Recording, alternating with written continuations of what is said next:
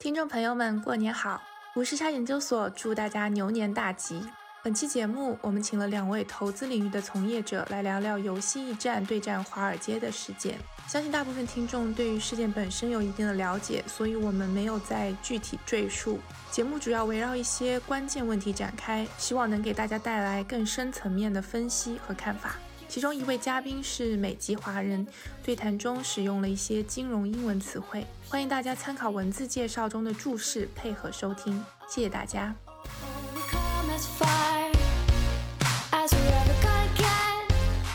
until you reach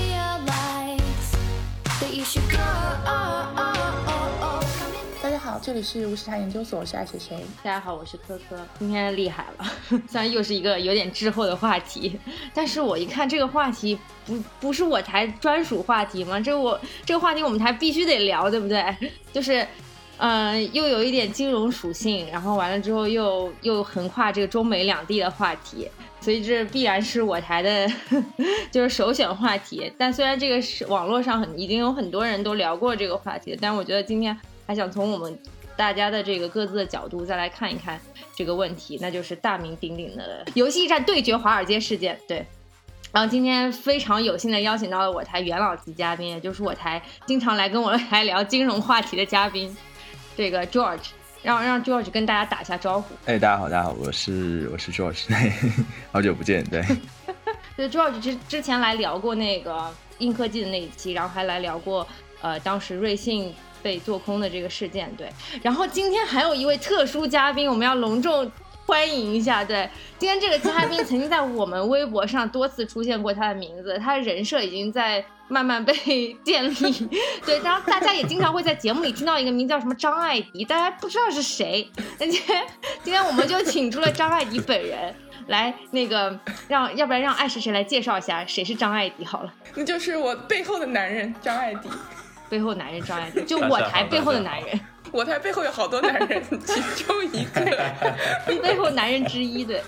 来，张爱迪已经多次要打招呼了，我不要不要打断他。对，大家好，大家好，上次也呃去墨讲墨西哥的来要上来讲一下啊，对，也很高兴这次有这个机会。好好，大家好。为什么要找这两位呢？George 自然就不用介绍了，对，因为 George 他一听就是什么，就是私募基金分析师，对对对，研究员研究员，对，然后就是我们。这个从业业内从业人士，那我们张艾迪呢？这个自己掌管着一个 fund，那就更不用说了，是不是？我们今天我们今天这个嘉宾阵容也是分析师，也是分析师。你不是分析师，你是老板。对自己就是分析师、老板，然后再加上投资经理，都是你。对对对，都是我。很戴很多帽子。对对对，间接性暴露这个放有多小。不够生活。然后今天这个话题，就我刚刚为什么这么讲了这么一堆有的没有东西，就是为了告诉大家，我们今天这个嘉宾阵容足够强大。如果这期节目再聊不好的话，那也不是我们电台的问题啊，就是可能是这个话题本身过于深奥了。对，但是我们今天还是非常非常想聊一下这个话题，因为觉得很有趣啊，也是一个。嗯，就是是广大这个中国听众也都非常关心的一个现象。对，我觉得可能一开始先给大家介绍一下这个游戏驿站是个什么样的公司吧。我看很多电台都有提，就是说它是一个卖游戏的，顺便卖卖游戏那个设备。我觉得有一部分比较重要的是，其实可以让张艾迪讲，就是说，呃，他们这一代人成长起来的时候是去那里买那个游戏的卡碟，对吧？对。那个卡片，但是很多一部分是他们也有二手，他们也会卖二手。就是如果说你这个游戏玩过了以后，你嗯想换别的，作为小朋友没有那么多钱，你可能会把你旧的游戏先卖给游戏驿站，然后再去买新的。其实这一部分，嗯，说到童年回忆的话，他可能更有感受。就是这一部分是很多像我们会忽略的。就可能我说我要去买游戏，我不会想说我要去买一个二手的游戏。对。但其实这一部分对他们来说，曾经是很大的一块业务。但我不知道现在什么情况。嗯嗯，对，现在变很多。可是以前这个公司是网络还没有很发达的，所以还没办法在网络上买很多游戏，还是是可以去下载的。他们很多店就放在 Walmart 旁边呢，还是这种大的这个商场商场里面，所以给很多小孩子很方便去买游戏，然后又加上他们有二手的游戏，以前省比较多钱，然后五块、十块、十五块美金对小孩子其实是蛮多钱的。对，他们比 Walmart 比其他的商店卖的电动玩具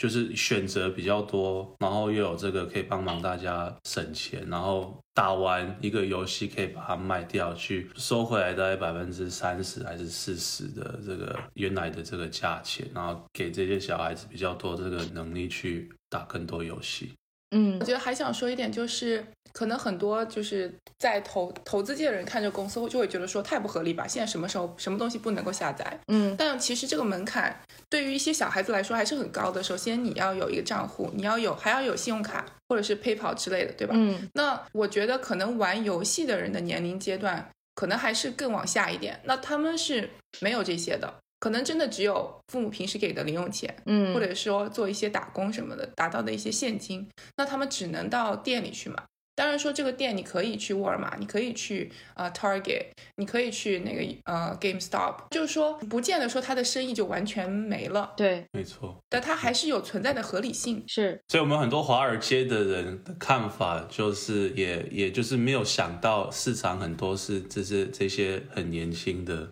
gamer。嗯还是比较容易从我们这种就是比较有钱、有信用卡可以去下载的这个角落去看这件事情对，角度，角度。它是什么 角落？他说角落，之前一开始要聊这个话题的时候，我在群里简单的问了一下 George 的看法啊，George 跟我说，他觉得这个 GameStop 这个股票是就是个垃圾股票。来，George 讲一下你的观点。就还是看趋势吧，就是就是这嗯种东西，包括它游戏越来越偏线上化，就线上去做，线上去销售，这种线下的公司，嗯，还是会逐步就被就就就是因为因为它实在是呃效率低嘛，然后空间是越来越小的，所以其实我们放到一个长期看的话，这公司其实就是一个归可能归零的一个公司都有可能。嗯，另外就是疫情对它影响也很大嘛，其实也像同同样像那个有一个公司叫 Belkin，就是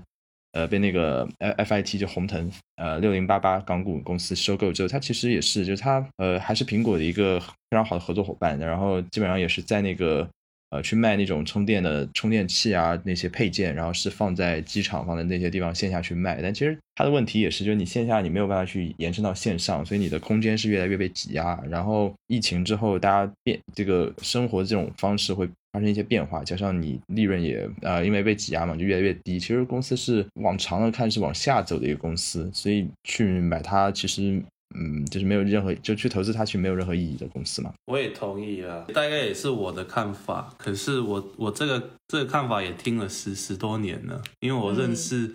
几个分析师，他他们是 cover 这这这行业的 gaming 的，然后从大学就听他讲做空的这个这个 case，然后我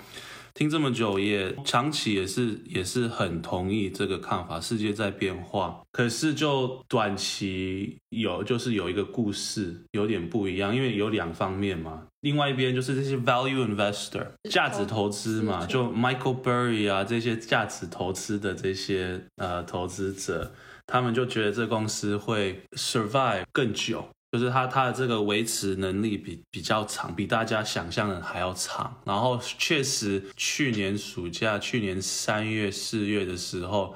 这公司的价钱啊，大概是它的嗯进来的现金 cash flow 的大概两倍。大家已经觉得这公司没有了，就是这个公司马上要没有了，就因为有很多 rumor 说 PlayStation。出来的会没有 disc，然后确实是 Xbox 跟 PlayStation 都有一个没有 disc 的选择，可是他们还是有一个 disc 的选择，就是因为还是很多年轻人、小孩子没有办法下载，还是比较难去下载，然后又加上很多人觉得 COVID 会把整个 retail 的 industry 把它消灭，对，嗯因为这两个很多人进去卖空，可是去年整年这个悲观的这个看法碰到一些问题。就第一，我刚刚讲的 PlayStation 跟 Xbox 最后还是都有 disc，还有加上这个 Ryan Cohen 对 Chewy 的这个老板进去投资，所以很多人就很乐观的去觉得 GameStop 以后网络的这个生意会做得很好，所以这公司就开始往上走。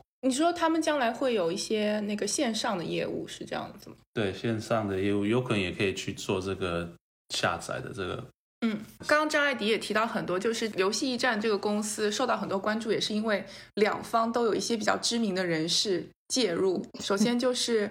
我们之前聊过那个华尔街的时候聊过那个 Michael Burry，他就是当年在次贷危机里面通过呃 CDS 赚了蛮多钱的那一位呃基金经理，然后还有 Chewy 是一家卖啊专门卖那个猫猫狗狗宠物食品啊或者用具的一家网站，然后在怎么说呢，在投资界也是非常的呃看好的这么一个公司吧，所以它的股票之前也是涨了很多。它的 founder 就是 Ryan Cohen，他就投了游戏驿站嘛。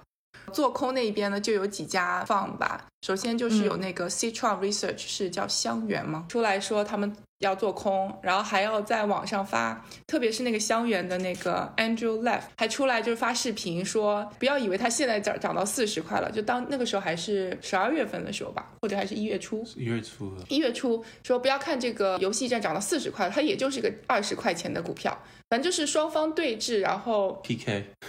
最重要的就是我们有这个 Reddit 的这个 Wall Street Bets，应该算论坛吗？论坛对，对对对，被这这一方言论激起了民愤嘛，就是有很多的这个 individual 的个人的投资者集结起来，其实这个力量也是很大的。所以才造成了这个双方的这个局面。我们要不要稍微给大家稍微再细讲一下，就是说这个事件里面比较那个关键点？其实刚才讲的挺充分嘛。然后像 Elon Musk 也出来就是去站台，因为 Elon Musk 本人当时特斯拉在前几年。呃，也是被是一个就是做空机构非常喜欢的票，所以他是比较痛恨这个做空机构，然后又是一个比较反常规的人吧，就是也会去做这样的站台，然后其实就是又加剧了一一轮往上嘛，然后后面是那个。一些包括就是 Robinhood 对购买股票的进行一些限制，所以导致啊，大家也会说是什么华尔街修改规则啊，或者说是打不赢就叫警察，啊就这样的一种。就叫警察。对，可能还是会要再延续一段时间吧，这个这个风波，但基本上也到尾声了。就我们现在聊天的时候，嗯，股价已经从最高点的五百多跌到了。五六十了吧，跌了百分之九十。不过我觉得就是为什么会选中这个呃游戏驿站？我们刚刚说了一些就是历史啊，或者是人物的这些问题。但其实有一个很关键点，就是说这只股票是长期呃排行那个做空榜首的这么一只股票。大家也不是说完全纯粹的为了这种情怀。或者就是因为有人做空，我就我就上了。就是这一帮在那个 Wall Street Bets 里面的人，他们其实就是有很多分析，就是说虽然说散户是很多，但是有那么几个他们是有行业经验的、有研究的，然后出来带头说话，然后领了一波人这样子。对，所以就是说他们还是在这方面有思考的。大的投资银行，美国的投资银行的 CEO 说，GameStop 有大概三百多万这个 option call option 给。每个人权利再去买三亿股。股，GameStop 有大概七千万个股，然后嗯，呃，大概一亿被卖被被卖空，然后又大概三三亿的股被卖 option，所以就变成它涨一百块就会让很多人亏很多钱，去卖空的人还是卖 option 的人。一天就可以亏四十四十个 billion，这个问题出现是应该是最早太多人去卖 option 了，然后太多人去卖去卖空，他们卖空通常最多只会卖到百分之一到百分之三，就是他们 portfolio 的这个价值。可是这个冲越高，这个 exposure 就会增加。假如你四五块钱去卖空百分之。一到三，股票冲到二十块钱的时候，这个 exposure 就会增加到百分之四到十二，还是更多，因为你的 portfolio 也也稍微掉了一些。然后它从二十块冲到五百的话，那你的 exposure 就可能爆炸，这样子就是 变成就是爆炸，就因为你不不是只有你的 portfolio 在掉，你的这个 exposure 在增加，所以很容易就变成你的 portfolio 的百分之一百。卖空的就价钱增加了，就必须进去买回来，把这个 exposure 减少，所以你才会看到 Melvin Gordon 卖空 GameStop 卖空几个公司，二零二一年已经亏了一半了。他们有可能刚开始只是卖百分之一二三，可是最后有很很大的对他们的 portfolio 很大的影响。其实刚刚说的这些呢，就是有人研究了这些数据以后呢，分析出来这件事情可能会发生的，所以他们就带头领进，就觉得说只要集结一大量的这些资金，然后把这个股价抬高，就会发现这个 short squeeze 叫嘎空事件的发生。然后刚刚说到这个，为什么股价上涨会逼着这些 fund 一定要去买回呢？这公司的风险很严的，他们其实是有那个就是。比如说到亏损到多少，他会去强制去把这个敞口就是 exposure 就降下来。但就因为这次其实它是升，因为正常的时候这种是是比较就是可操作性的，但这次因为它涨的实在是太快了，就是呃就是说你没有办法在那个时间点我就是去把它的 exposure 就是降到合理位置，它只能就是但是还是得去做嘛。呃，就是公司其实也是没有办法，因为它没有办法去承担这个风险嘛。确实已经减少很多，现在。我听说那个 short exposure 已经减少到两千七百万了，已经已经没有超过三千万了。然后很多那些 option 也被已经被取消了。然后还有一些 hedge fund 还是一些 fund 在欺负这些 short 的很多人。这个这其实很常会发生。上次发生这么可怕是在二零零八年的年底。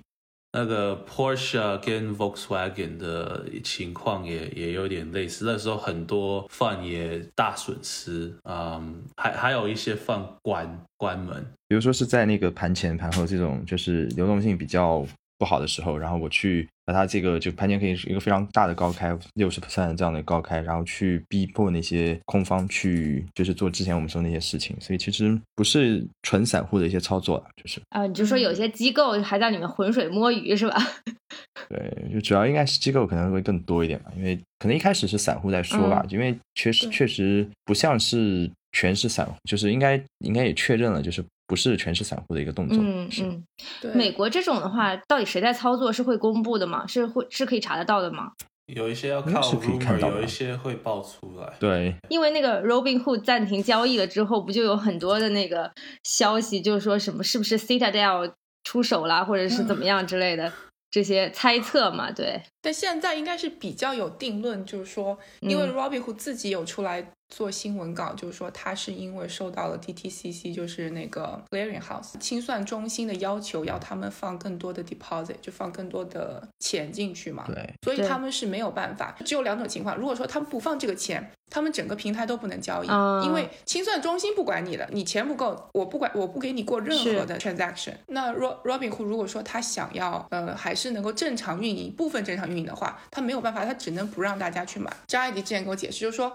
为什么一。一定要限制这个 GameStop 这个股票，因为那段时间所有人都在卖自己其他的股票，然后疯狂的买进这个游戏驿站，因为大家都想要，觉得它会疯狂上涨嘛。嗯嗯嗯，就失去了平衡，因为所大家都单方面在买，然后卖别的。以前的话是有这个 netting 的效果的，就有人买有人卖的话，我的 net exposure 是没有那么大的。但现在这种情况下，你的 exposure 真的很大。然后他好像被要求放的那个 deposit 是要有多少？呃，基本上就是他在过去那一段时间里翻了十倍吧，好像类似这种。我要再看一下那个数据。所以说，他真的一下子可能是拿不出这笔钱，没有办法，那只能呃为在维持经营的情况下要限制大家。对，美美国这个这这方面是有点就是有点老，就是帮客人买股票的时候，先要用自己的钱去，然后买完拿到这个股票才能从。才真正可以从他们客人的账户把钱拿走，所以这两天的这个 settlement 时间，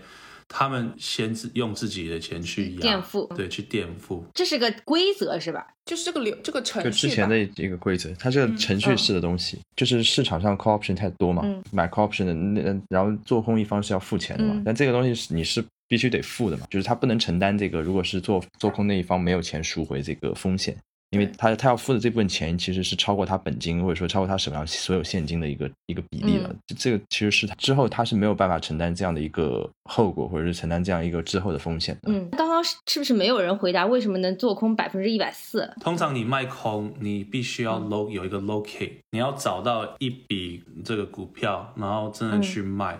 可是其实很多这个都是靠人际关系的。像很多这些大贩，他们就打给 J P Morgan，打给 y o Merrill Lynch，打给这些大的这些 Prime Broker，然后说我要卖，然后其实这个、这个银行不是每一次都会都会去，因为他们就信任这是一个大公司，他们没有问题，所以他就不会去问你有没有 locate，然后也不会很长。如果是 salesperson 很很宝贵这个关系的话，他有可能也会帮忙 push through 这个 transaction。嗯啊、因为这个很多很多这个不是百分之一百的，就是全部都用电脑去 track 好的。这个、这个哦 accounting system 是这一百年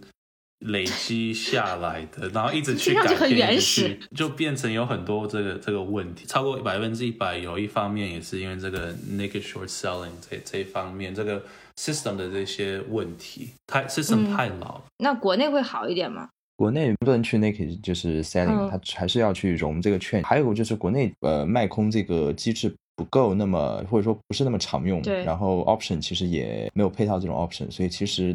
呃大家还是会嗯比较少的去用这个东西啊。但确实现在就是呃上证五零的那个 short 就是融券其实已经也很高了，就我觉得大家也是在看这个往这个方向在看嘛，但确实它不像美国那样，嗯就是在美国那边还是。更多是那些 prime broker，因为他拿的那个 commission 非常高，所以他对这个客户关系，尤其对这种大的放的这种衣食父母，就没有办法不敢，就是没有办法去得罪的，就是还是会有这方面的一些，就是去钻空子嘛。因为正常的或者说其实可能不是在这一支两支票上，可能在很多的，就是既应该是正常的，对，就是日常工作中都会有这样的一种就是优待或者说是这样的偏向，但是。呃，如果不会遇到这种极光极端情况的话，应该也就是很难去发现了这个东西。对，对，十年这样子发生一次，是，对对。那另外一个问题就是，既然这个 GameStop 它现在其实当时大家开始 short 的时候，股价其实还是蛮低的，就就最低的时候都都到什么两美金，对吧？就就很低了。那为什么还会有这么多人在 short 呢？就大家都知道这个 short 最后它的空间是很窄的嘛，它不过最后到零嘛，它就赚两美金嘛。那为什么还有这么多人愿意 short 呢？这是不是一种就是也是很无意识的一一种，就是感觉很不理性的一种行为呢？因为是这样，就是它有很多的这个 fund，它的那个 strategy 它设置起来，它就是叫 market neutral，就是我的那个呃可能会有一个会有中间会有那个多空的敞口，但基本上它是一个很严密的一个保证，就是说我呃必须要有多少的空，然后我是去保护我的仓位，呃，然后像这种公司，因为今年其实呃基本上做空的人都都死的比较惨，然后因为就是流动性泛滥嘛，然后加上那些就是。美国人天天待在家，你每每周发钱，然后他就没事干就就炒股嘛。嗯其实跟中国一样，就中国之前也是一个散户市场，所以你可以看到那些跌到就基本上你看到那种连续跌好多的股票，然后都会有人去愿意去抄底，因为就就觉得博这个东西嘛，嗯就是包括像其实之前像那个就是 Russell 三千这样，就垃圾股其实涨幅会。比那个 Russell 一千这种就是都会好很多，因为很多人包括那种到掉到粉券市场，像瑞幸啊，像那种 Hertz 啊，像这种都要破产的公司，都会有很多人去追捧。其实也是，而且喜欢用 option，就是更像去买彩票，像去做这样的事情。嗯所以整个市场是嗯比较奇特的，就非常的散户化，很难去用之前的常理去揣度它的走势。所以其实怎么去就是你去找 short 的时候，那我能觉得它归零的公司，就长期看它是一个成为零的一个公司，甚至就没有的公司。嗯，而且像这种，其实你能空到这么高的位置，包括其实后包括 Nokia 像这种公司，就基本上都是机构的一个 consensus short，所以其实也是一个比较安全选择。然后你会发现其他的 short 越来越难找，就其其实就会把 short 往这些上面去偏向。对，他他讲的都对啊。我觉得这个卖空的这个行业啊，太多人做了。早期一九七十、一九八几年的那个时候，hedge fund 刚发明、刚开始流行的时候，可以赚到很多钱，卖空可以赚到很多钱。可是因为现在太多人用这种想法进去卖空。那个市场变得很 crowded，卖空已经这个 risk reward 已经开始在变化，因为你你太 crowded 的话，你这个 risk reward 就很难，就这个 risk management 特别重要，然后比较不是在找这些，就比较难一只股票卖很多，然后把它对对就是。push 到零，然后看到它 bankrupt，所以对。现在的这个情况就卖空比较像在大卡车前面捡零钱。因为你真的 是是是，科哥，你刚刚说最多只能赚两块嘛，最多你只能赚到百分之一二三的这个 portfolio，这个 GameStop 的情况，你我们就看到几个例子，一一个投资公司在这只股票上面就有可能损失了百分之十、十五、二十、二十五、三十，他们最多只能赚一两趴，可是可以亏到二十趴、三十趴。对，但这个也是没有办法嘛，因为你还是得空啊，就是他有这个策略是吧？对他要求是有就有空的这个，就是哦因为 hedge fund 就是你是它是有 long bias 或者说是 long only，但还有很多事就是你说要做 neutral 的话，那肯定是多空是要有配置的嘛，就你不可能说去哦只做多。但确实现在空非常难做，因为就是流动性太好，就是就是相当于大水过来的时候，其实浮的最快是垃圾嘛，因为便宜。然后其实在，嗯很多市场都是这样的，就基基本上今年就或者说去年吧，应该去年二零年，基本上做空的都很难做，而且肯定是赔的更多一些了。所以其实大家呃更愿意去买的是低估值，因为我估值起来，我就算从十五倍 PE 炒到二十倍 PE 或者三二十五倍 PE，那我掉下来可能也就是这么多。其实这个是不是说到那个就是 Reddit 那个 WBS 上面那个那个知名人士叫什么 DFV？我看他就是他挑选股票的方法就是看那种严重被低估的股票嘛，然后他最后就会去算一个这个股票可能未来现金流 DCF 折现过来之后，它是不是它的破产价格。它即便就是破产清算的时候，他的那个算出来的现值和他当前股票的这个市值去对比，如果比那个市值要高的话，那就说明他现在可以买这个股票，因为即便破产清算了，它还能得到比现在这个股票更多的钱。就是它是一个保底的一个策略，就是他当时在选这样的股票，就等于说从垃圾垃圾当中挑选股票的时候，他是用了这样一个相对来说还是算价值投资的策略去做的。我不知道你们有没有看到看到这个部分。这这方面就比较难说了啦。早期这个 value investing 就真的是这样子，你去垃圾里面找哦，这个公司的这个呃 inventory 它的呃资产是不是比它剩的价钱还要多？对然后如果比较多，你就分散嘛，然后去买很多这些公司，你就这样子可以去赚钱。现在 value investing 比较难的，我也会去找一些 value investing，然后有时候也是可以找到一些公司，它它的这个价值比它现在的价钱多很多，多一倍嗯两倍。嗯可是 GameStop 我觉得那个时候它有点不一样，是他们觉得这家公司可以买，是因为它的现在这个 PE 还是 Price to Cash Flow 嗯太低了。所以哦 value investing over 这个经过这这时间也也有在变化。以前比较容易找到，就是它的这个 book value 以下。现在 value investing 比较是去买那些 low PE 股。那这个不太像是一个正常的操作，因为按道理就是低估值的公司很多嘛，那很多 value trap 这种东西，就是其实在一个美股啊，而且港股很多小票，基本上每天就动都不动，可能嗯港股这样会说什么仙股嘛，就是你突然一天来了，可能一点点成交量能拉很大的一条阳线上去，但这种就是便宜非常便宜，但是公司你便宜，但是公司差，所以其实还是不会有人去关注。按道理说，我觉得 GME 就是这类公司嘛，就是如果没有人去帮他去做这种社交式的这种站台或者去做这种东西，它其实是一个，因为长期看就是一个往下不断的往下走的公司，所以去买它的话，便宜不是买一个公司的一个理由嘛。嗯我是觉得更多这种公司还是通过这种网红啊，通过这这样这种就是呃社交发声这种方式。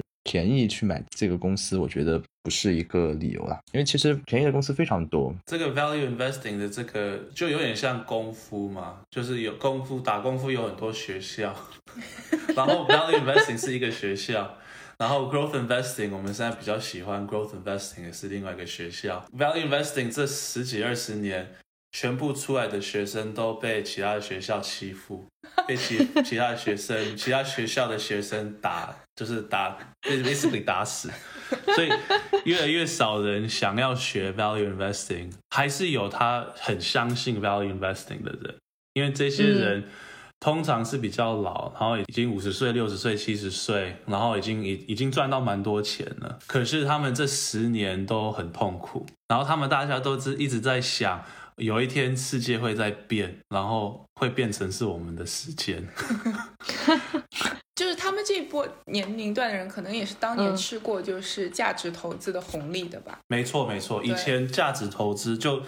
赚到很多钱，对不对？对所以 Warren Buffett 就是最早一个啊。那为什么现在价值投资就就不吃香了呢？世界变化太大了，然后这个变化一直在增加，呃，所以价值投资的一个 macro 的这个为什么它以前会 work，就是以前变化比较少，然后 inflation 很高，现在 inflation 也少了。如果你要进这个市场，其实门槛会越来越高，因为你要投资这个 inventory，投资这个房地产，买全部的东西。因为 inflation 高的话，新进来的，对不对？你的你的 cost 就会比旧的现有的现有的这个公司还要高。所以其实就是要找那些呃机会，这公司股票掉很多，呃，你就进去买，因为你知道以前的这个 assumption 就是这公司会 survive，嗯，所以那时候真的赚很多钱，那时候 value investor 真的赚很多钱。可是现在，因为我们看多太看到太多公司被有被新的公司打败，value investor 也这十年也亏了蛮多钱的。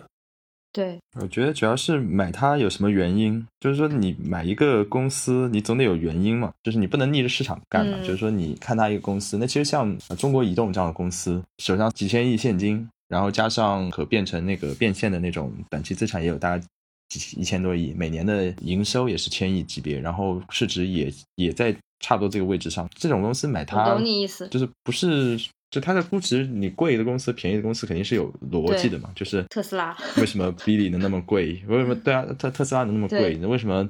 有些公司就是就现在看到很多就 EV 的公司能，很快就超过传统车的公司？因为远期看，一个是远期可能放到三零年，呃，因为大家现在可能也是对这个 risk tolerance，就尤其去年了，可能今年会变一些，但。去年对这个短期的这个业绩，包括对这个 risk 的这种，它接受度会变强，所以我会短期的就我看到一个更长期的东西，这长期一定是这样的取代，那我一定是买新的东西，因为你看到那条不管它中间是怎么样的变化，但它路是往下走的，那其实就没有理由去。它还有个下的趋势。对对对，下坡路的车上你非要。站上去，你不能是因为它是一辆劳斯莱斯或者是一辆什么样的车就上去，对吧？但它可能不是长期持有，它就是个短期嘛。对，但是所有人都会去知道它是往下的时候，你不能说突然哦，大家都觉得 OK，它还便宜，那买它一下，那也没有上涨的趋势了，对。如果从这个角度上说，对吧？所以这个时候他在论坛里面发声就很重要了。其实就跟以前那些做 short 的人，每次 short 公司就到处演讲说这个公司有多烂多烂一样。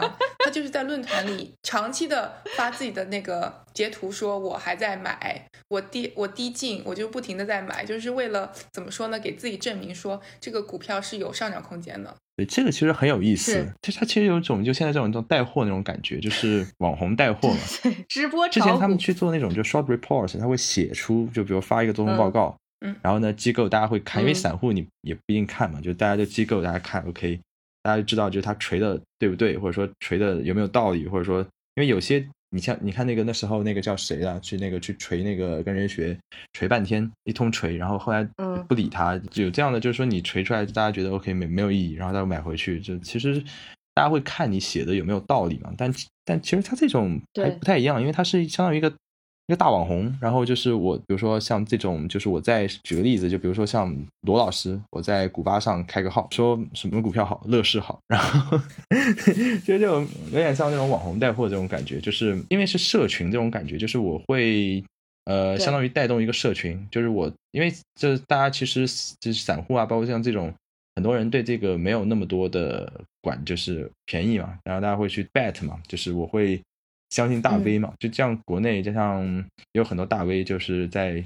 微博啊，在什么上面、知乎啊上面会有发声，就会发表自己的看法。但其实大家可能更多的是觉得他会去就看这个人，而不会去看他的观点。嗯嗯，然后就会去做这样的事情，就包括像其实像 Elon Musk 也是的，就是包括像现在 Ark，就是那个最热的这一家。他其实他不断的去更新他的持仓，就是他其实呃每天去更新他的持仓，然后其实他做的决策中肯定有的是对的，有的是错的，然后他会去用一个很宏大的一个理想，就是看改变人类的十年的改变人类的东西，但有些可能就是 bullshit，有些就没有任何意义，但就是作为一个社群，我作为一个。最好的网红，我拿出来看，我是买了什么什么什么，所以他大家也会去相信，其实只是一个带动的一个动作，就是把资金往他那边去引引引流的一个方式。但确确实现在有这样的一些一些趋趋势啊，就是。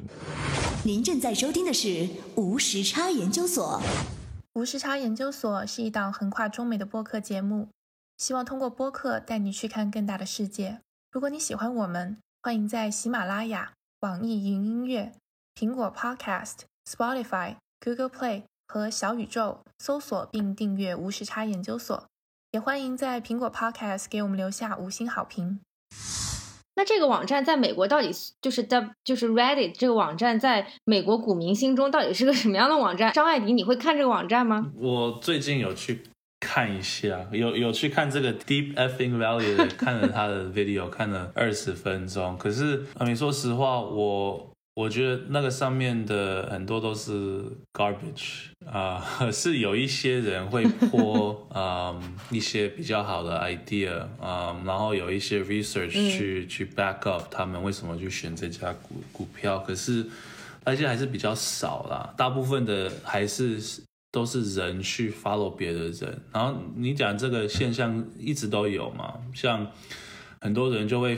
很注重 Michael Berry，一听到他进去，他们就会考虑。Ark 现在也变成它它一进去，呃，这个股票就有可能很快就冲个百分之三十、四十。如果是小小的公司，大家还是会 trust 一些就是比较有名的这些分析师啦。像我也认识 Ark 里面的一个分析师，我我真的相信他们很多做的 research 也 quality 有一些是蛮好的。然后他们也当然也是赚到很多钱，所以很多人就会 follow 他们。这个 Wall Street Bets 就有可能只是让一些呃一些人就是比较有这个 voice，比较有这个 reach，就跟 YouTube 一样，跟 Podcast 的一些 Spotify 一样，因为这个这个群变很大，所以你有一个好 idea，你有可能会被 push 到最最上面，然后突然就一百万个人在在 follow 你你的这个想法。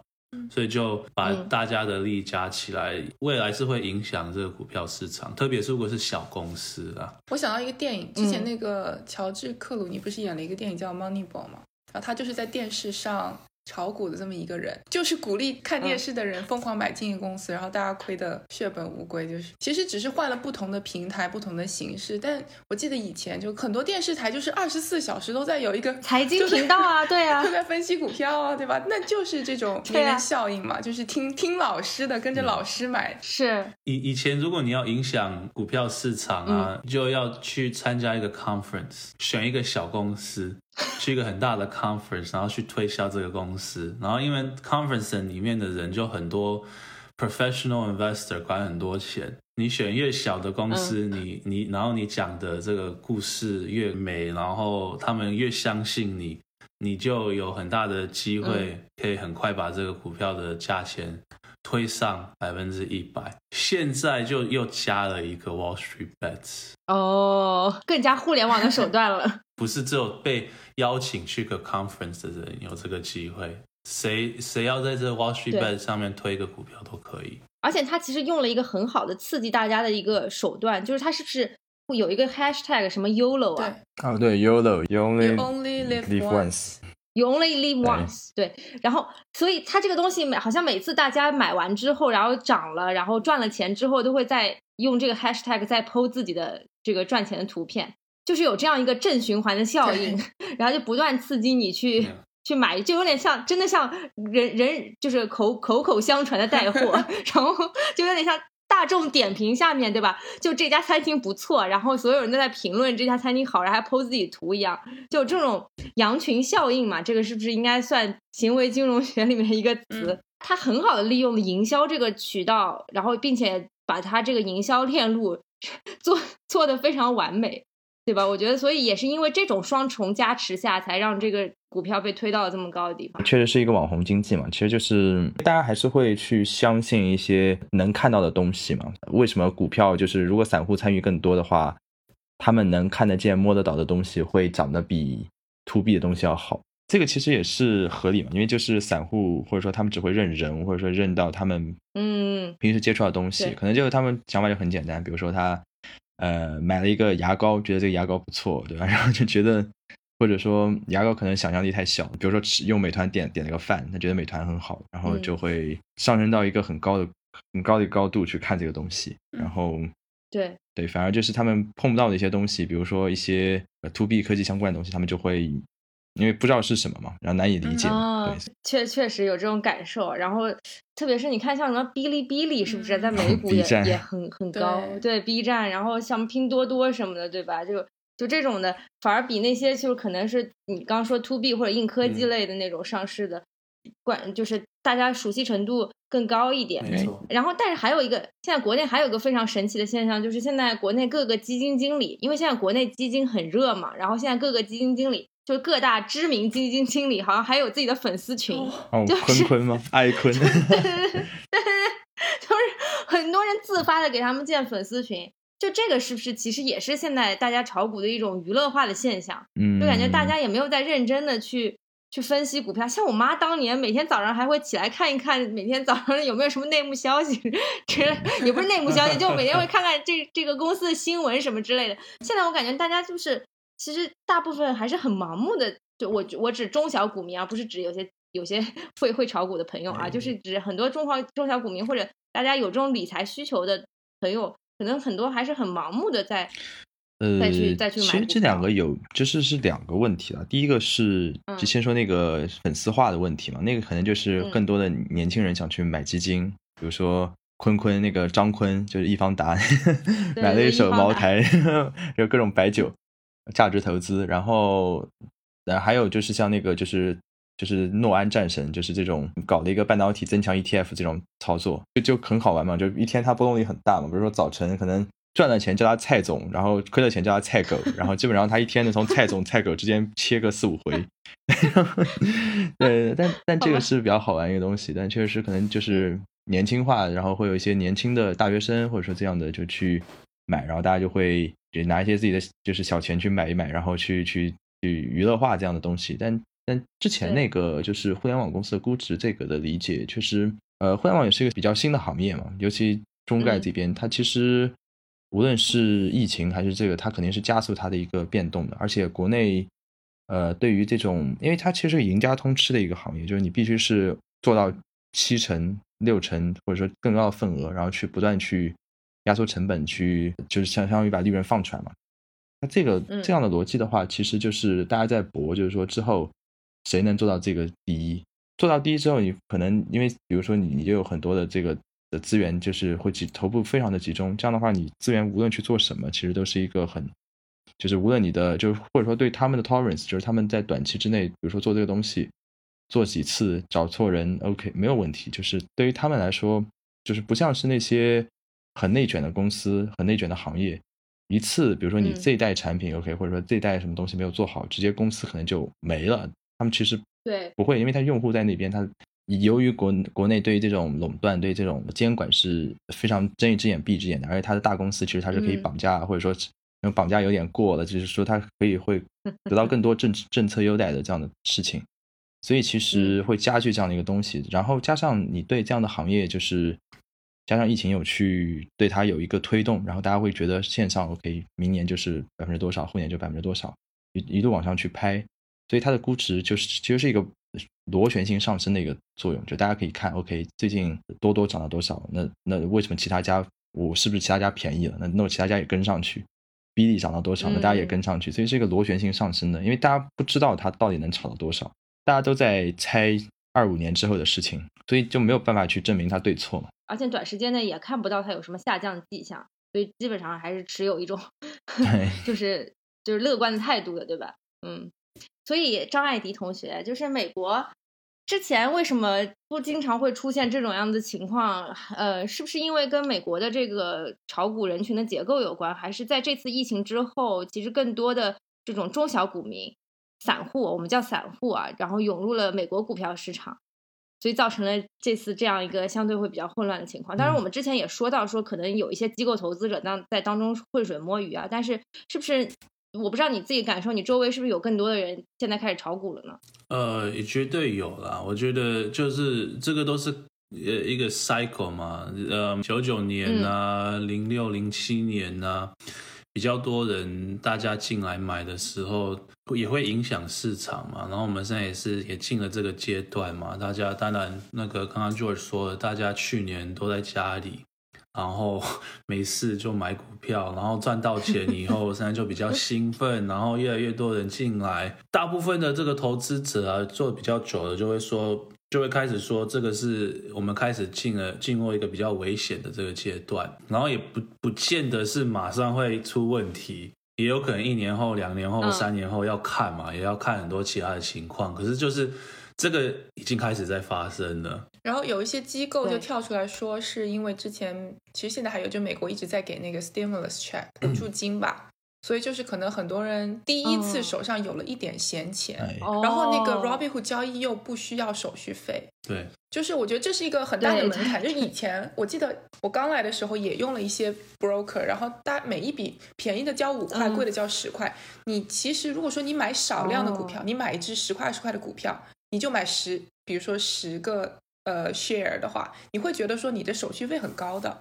所以这是对那个散户特别不友好。但现在那个 Robinhood 出来，它就是说你没有手续费的话，大家买起来其实心理上就是感觉很随意。我每天买卖十几次，我也觉得无所谓，就是这种感觉。所以就有很多人进来像玩游戏一样的在玩。嗯，然后美国其实嗯虽然疫情影响，但是股市其实还是挺好的。有特别是有一些什么科技股，去年嗯都暴涨一一百两百什么的，我觉得大家可能都会觉得愿意进来试着玩一玩，就是手上拿虽然是少量的钱，但是你你还是能够享受到这种赚钱的那种喜悦吧。Robinhood 不用给手续费，我一我一个晚上一直在那边疯狂操作，我一晚上把我所有股票换一遍，我就。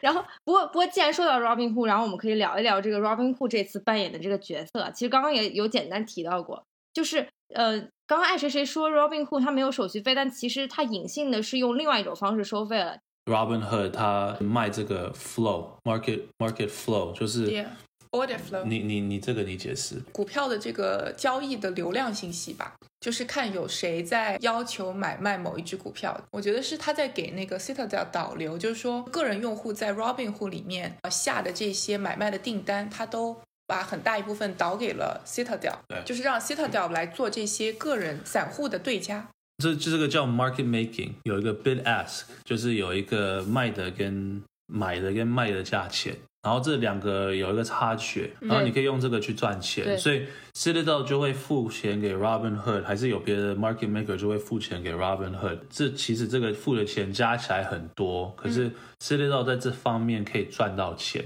他可以用这个去看到这个这个 order flow，然后知道大家在做什么，然后用这个去做一些呃 trading decision 去赚钱。不是说只有 Robinhood 通过这种方式赚钱，就卖这个 order flow。其实各大这种都是都是这样做的。Robinhood 它的问题就在于从 Citadel 或其他公司收到的钱比别的要高，它就是很明显的在靠哦这个，就是可能是给了一些。更多的红利吧，就不仅仅是说在卖这个信息了，而是说我还给你 extra money。很多人也在猜这个这个 order flow 也比较值钱，因为是比较没有去思考，比较没有比较没有去分析的这个，也就是比较没有 discipline 的，就很快比较会冲进去的，哦所以比较容易去 take advantage。就是他们可能在这个 bid ask 上面，就 Citadel 做对家的话，能够赚到的钱可能就更多，然后他就愿意分对给，像比如你你在买你你在投资五百块钱，然后这个 bid ask 差几个 penny 对你来讲没有什么影响。可是如果你是在 Charles Schwab，然后你有几百万美金，你是一个很有很有钱人，然后你进去买，差这个五个 cent，你就有可能会比较去 careful 一点，然后就比较难嗯在这个人上面赚到钱。嗯，他就比较会去用是 limit order，比较会去 care 这个价钱买的好不好。哦，我懂你意思。对，但这次这个 Robinhood 做了一个骚操作嘛，他就是在某一天禁止大家去买，呃，禁止大家去买入 GameStop 的股票了嘛。嗯这其实后之前我们有解释，他后来有讲相关的原因。对，但是如果从合法性上来说的话，对。就是其实后来大家很惊诧嘛，特别是作为内地的中小股民，我们非常惊讶，原来美国也做做得出这种事情啊！就是美国怎么可以做得出这种事情，对吧？所以就是从从法律的角度上来说，这个监对于监管机构来说，这个行为是合法的吗？它不是自由流通的市场吗？它怎么可以做出这种事情来？当然是合法的啊、因为你你当一个嗯生意人，你也可以说你你不穿鞋，你不穿裤子，不穿衣服，不戴口罩进来，我不让你嗯买啊。他说餐厅，餐厅啊，还是店面啊，当然是会有很多人去抗议，可是是有也有他的道理啦。之前也有很多人在担心，GameStop 股票一直冲上去，会让很多公司，就是让很多客人亏到钱。然后如果客人亏到钱，他们的 broker 也会亏钱。然后有一些嗯 broker 会亏到很多，然后让哦。DTCC 也出问题。因为很多 broker 他们的 capital 不是很很大，很多 broker 嗯他们的这个 capital 有可能只是几几亿还是几个 B，所以如果整个华尔街的客人在亏五十个 B，其实是有一些嗯。broker 是会出问题的，然后他们就会非得逼这个呃客人把那个股票买回来。可是因为太多了嘛，三三亿个 option，一一亿多的这个 short sell，所以这 exposure 太大了。所以那个时候有一些人在怀疑那个美国这个 system 会不会有几个 broker 倒。我觉得有一些 broker 他们就会 pressure DTCC 说，我不想要跟这个人有 exposure，、你要逼这个公司有更多 margin，要放更多 reserve，因为你你 DTCC 不能出问题，所以后面有很多 broker 在 pressure 这个 DTCC。对，但事实上也是，就是在礼拜四的那天的时候，DTCC 是向他的 member 要求大家一起能够给到呃差不多呃七个 billion，就是七十亿美金左右的这个 deposit。当然，就是 Robinhood 是大头，是因为他们的这个在 GameStop 上的 trading volume 是最大的。所以其实嗯是跨平台，大家都要在放钱的，不然的话，如果说只是让 Robinhood 一家放钱，其实这个可能也很难再维持下去。所以对他们需要一些更多的保证金。张艾迪讲的那个背后逻辑也是保证金是吧？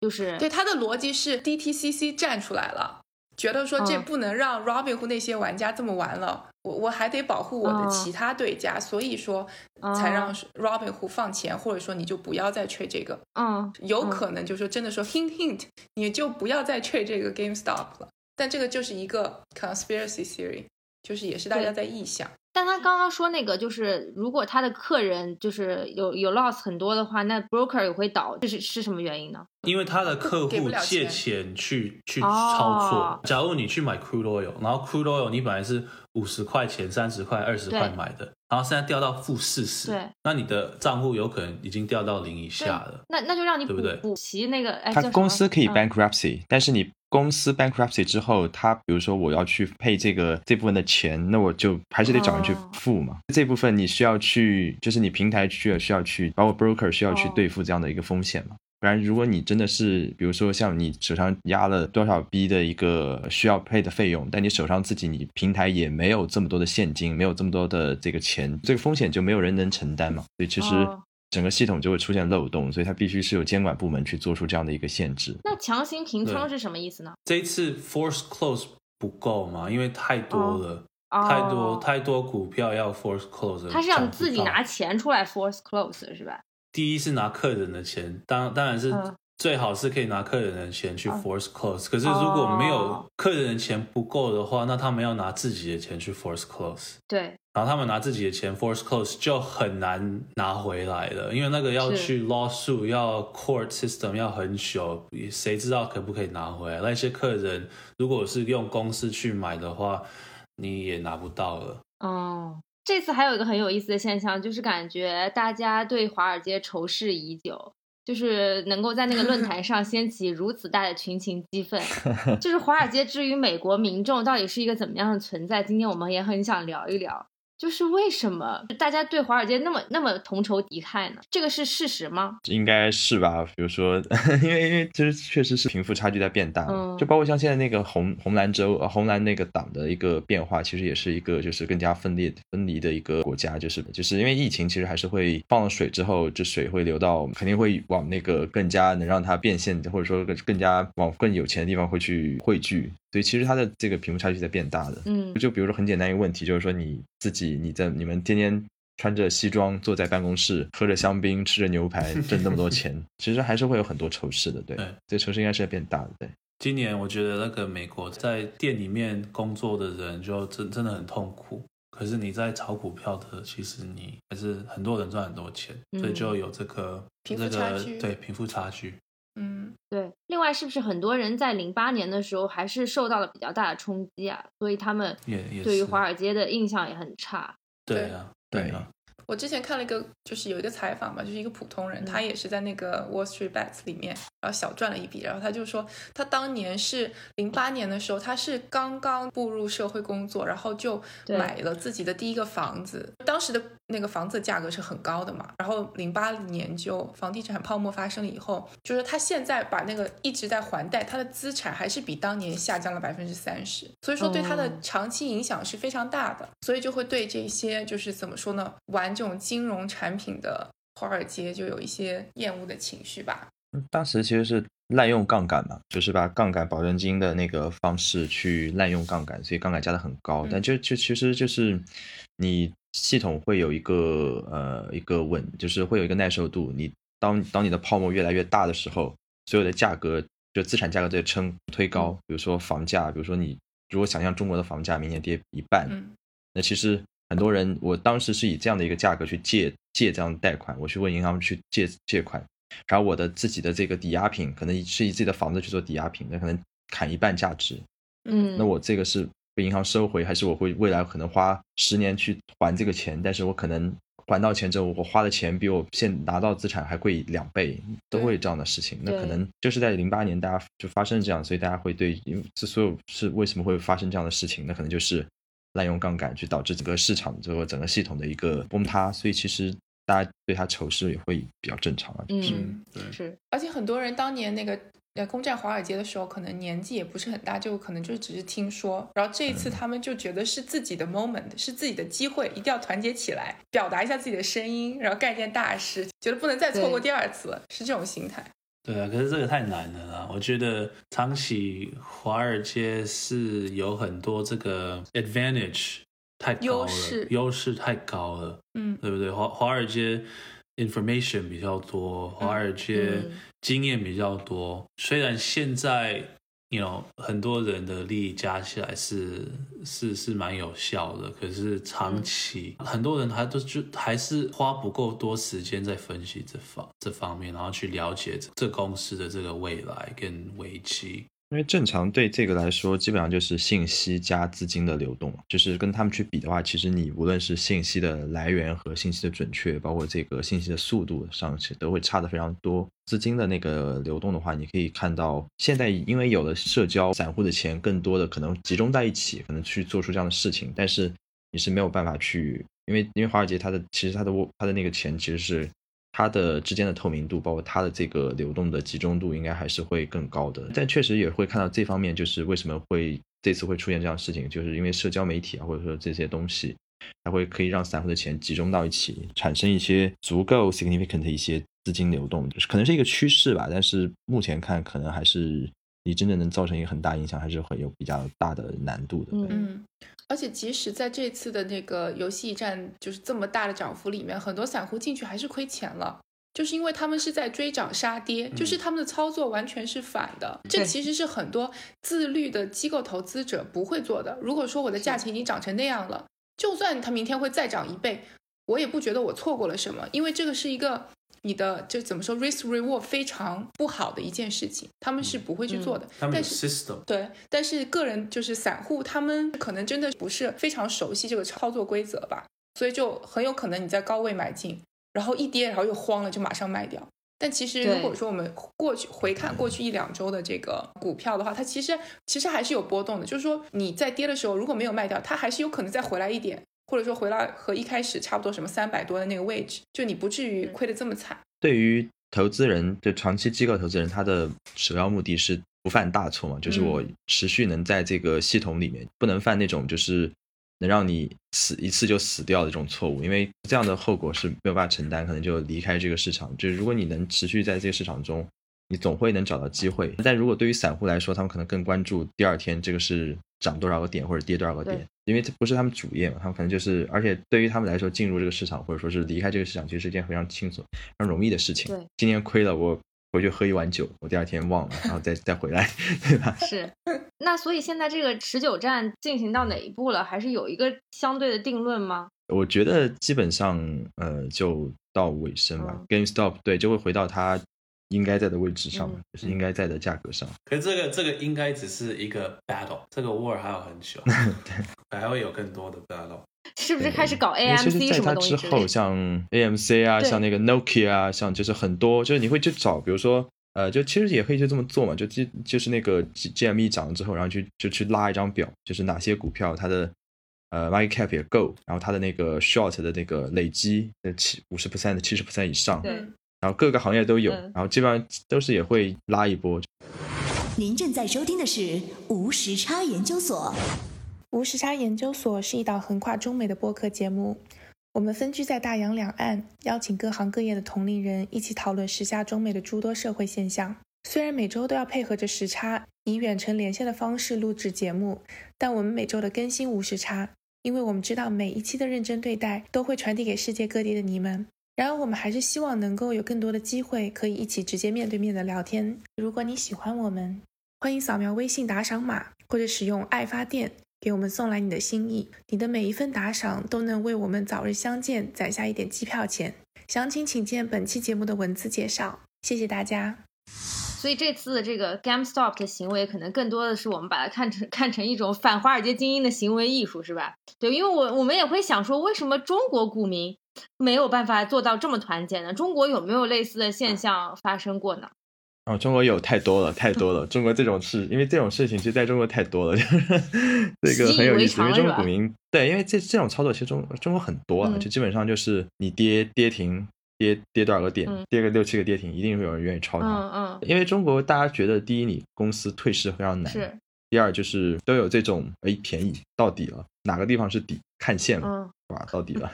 就就就就是都会有这样的想法。但就是因为中国其实之前创业板开板的时候，很多很奇怪、很不知名的公司，每天二十个点这么涨，嗯一一年涨了好多倍，而且资金就是它的那个换手率爆高，然后资金流动特别厉害，这种很很常见，因为这是一个赌场，不能把它当成是一个投资，你把它当成一个赌场。我我就当打百家乐嘛，下一把是庄还是闲，我我也不知道，就是去 bet 嘛。对，就中国这种很多见，对对哪个论坛，对但古巴也是有 论很多很多，哎，这种不是大 V 带货嘛，带带票，就哦是听说那个都是一些大的很有钱的人在后面在在对炒内部信息，内部然后信息。很有意思，对。普通人实在太困难了。哎，就是觉得自己有哪些钱自己应该赚，哪些钱自己不该赚。我觉得没错，对因为对于其实对于从业人也是这样啊，因为就就是你不可能所有钱都挣到嘛。就比如说你去预测 bet 明天它是涨多少个点，跌多少个点，这个很难啊。嗯，对，虽然说我们这期批了很多那个 Robinhood 的不好，但是他们之前有出来说，他们还是要决定保持他们要 IPO 的这个事情，因为本来是定了今年五月份他们就要 IPO 了，而且还、哦呃融到了三点四 billion 的钱嘛，就有投资者就比较大的一些这些 fund 都又给了他们钱。我也就是很好奇，就是说怎么看这家公司未来的成长或者说可能性，就发生了这件事情以后，我其实觉得这个对他本身没有特别大影响，这这个事情，因为这个事情其实是合情合理的。如果他不这么做的话，可能影响会更大嘛。但但就是这公司之后会不会上市之后会不会是个高点呢？也不知道嘛，因为就是这个很多是因为这其实是个周期啊，就是确实就就包括就是 A 股，大家就说什么时候是高点嘛，就买菜大妈都在说买什么股票的时候嘛。散户的参与肯定会是一个波动型的，是一个有周期的事情，就是他在这个时间去做的话，大家也可能也不会把它当成是一个，就是以现在是现在的这个参与度去作为一个常态嘛。但确实它的存在，或者是它是其实是一个是一个合理，而且是一个有呃是一个很有很有趣的东西。我觉得不会影响它 IPO，但是之后大家就是怎么去给它定价呢？可能就是另外一回事情了。反而 OK 还有影还有好的影响，为什么有好的影响？更多人去，他们我听知道它说他们有一天还是有一周末就六六十万个人去 Robinhood 开户，哦，是吗？对对对，就是在礼拜四嗯那一天，礼拜四是限制交易那天吧？嗯那一天就有超级多人在 Robinhood 开户。为啥呢？对，因为你想想看，他们他们停止不让人家买 GameStop 的股票的时候是嗯在三百块、四百块、五百块，最后帮忙了他们的客人，对不不让很多人进去去亏钱去亏钱，因为现在已经掉到五十六十块了。这件事情有一些人赚到钱啊，反而更多人有兴趣去炒股票。这件事情有可能还会帮忙 Robinhood。其实国内有很多啊，就是那个美国富途，富途就是富途牛牛增加大家参与度。一六、年开始就有人觉得美国这个会出现一个拐点，嗯就是不能一直这么涨。嗯只是什么时候崩嘛，就大家也会觉得可能未来不知道半年、一年股市会爆掉，就是因为现在很多都感觉要爆掉，但是明天报还是一年后报，就哪天报，这个真的不知道。那你俩作为从业者不担心吗？站在股市第一线的人，我都替你们俩担心。还好，我觉得一六年那个时候，我我是听到很多人担心，可是我我从我看那个 macro 的角度不太担心。嗯，现在也差不多，我不是现在担心，我觉得是要一年、两年、三年以后要真的要担心，因为现在真的印太多钱了，利息太低，然后又政府要那么多 stimulus，然后 stimulus 完还有还要 infrastructure 盖路修桥，会把这个往后延。今年其实很多放的都在 degrowth 嘛，就是其实哎就真不好说，因为很多东西都指向一个不太好的一个结局，但只是这个结局什么时候发生都就就不知道了。对对对对，所以大家还是要谨慎入市啊，就见好就收，对，不要沉迷在这个一点点的增长的喜悦当中啊。对，毕竟你是干不过华尔街的啊，也是干不过北京金融街的啊。对，大家这投资需谨慎。对，还是那句话，对，就我觉得今天这期节目简直了。就前半段，我感觉我自己一直在上课，我也希望各位听众朋友们能听懂。然后如果有不懂的，我们可以在评论区进行交流。然后后半段我们聊着聊着聊的更宏观一点的东西，感觉整个操作理解下来还是还是一个相对比较复杂的过程，里面涉及到一些很多金融工具的运用。希望这期节目能够给大家整体展现出一个金融会有 金融世界有多么凶险的一个一个图像，对。然后希望能够让大家就是回归理性，对吧？然后不要不要因为看到周围的一些人。就是炒基金赚了点钱，然后就一股脑的把自己所有的家产都扔进去。非常感谢两位嘉宾的参与，对我顺便也践行了听众朋友们希望我们多聊聊金融的这个这个呼声吧。对，也希望聊听完这期节目之后，不要跟我们说再也不要聊金融，就再也不要聊。那今天非常感谢两位嘉宾参与，谢谢大家，谢谢。今天节目到这里啦，谢谢，谢谢，拜拜。